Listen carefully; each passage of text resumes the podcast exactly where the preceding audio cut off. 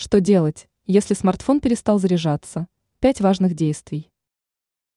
О необходимости периодической зарядки аккумулятора мобильного устройства знает любой пользователь.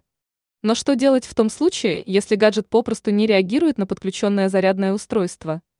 Если не принять никаких мер, то рано или поздно батарея разрядится, мобильник выключится, а со временем, возможно, войдет в состояние глубокой разрядки. Какие именно действия должен выполнить пользователь в том случае, если смартфон не заряжается? Перезагрузка. Возможно, причиной отсутствия процесса зарядки являются программные ошибки, устраняемые простой перезагрузкой. Не исключено, что перезагруженный мобильник уже будет заряжаться. Попробовать подключить другой зарядник. Возможно, телефон не заряжается из-за плохого состояния зарядного устройства, повредился кабель или блок питания.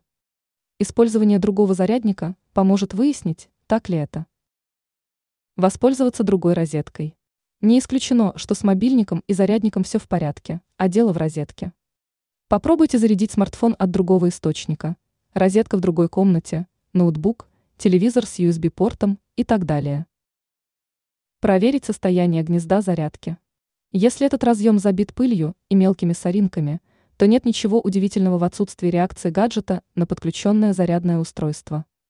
В этом случае отверстие надо прочистить с помощью зубочистки, на кончик которой намотано немного ваты.